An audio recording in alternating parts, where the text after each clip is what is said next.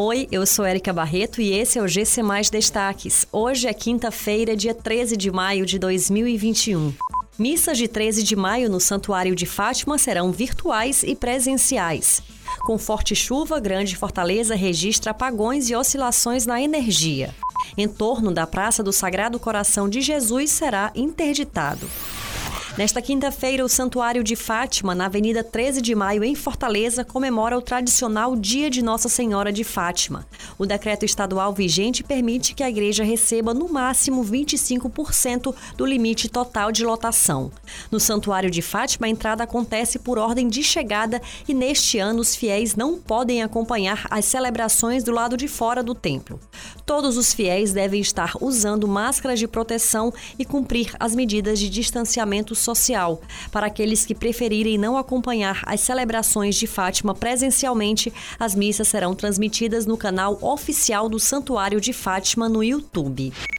Além do temporal e dos alagamentos nas ruas de Fortaleza, a forte chuva registrada na noite de ontem foi marcada também pela queda de energia em vários pontos da capital.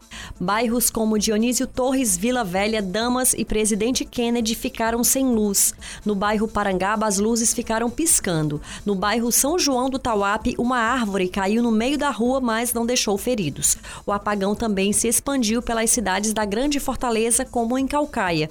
Um dos pontos afetados com a falta de luz foi o estádio Raimundo de Oliveira, onde jogavam Crato e Fortaleza. A partida chegou a ficar paralisada por 20 minutos. A partir da próxima segunda-feira, dia 17 de maio, a região no entorno da Praça do Sagrado Coração de Jesus, no centro de Fortaleza, será interditada para obras de requalificação. Os trechos das ruas Pedro I, Solon Pinheiro e Jaime Benévolo, que ficam próximos à praça, estarão bloqueados.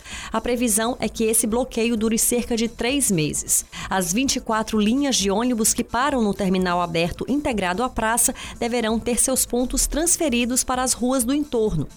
Serão instalados pontos de embarque na Avenida Visconde do Rio Branco, Rua Pedro I e Rua Assunção. Essas e outras notícias você encontra em gcmais.com.br. Até mais!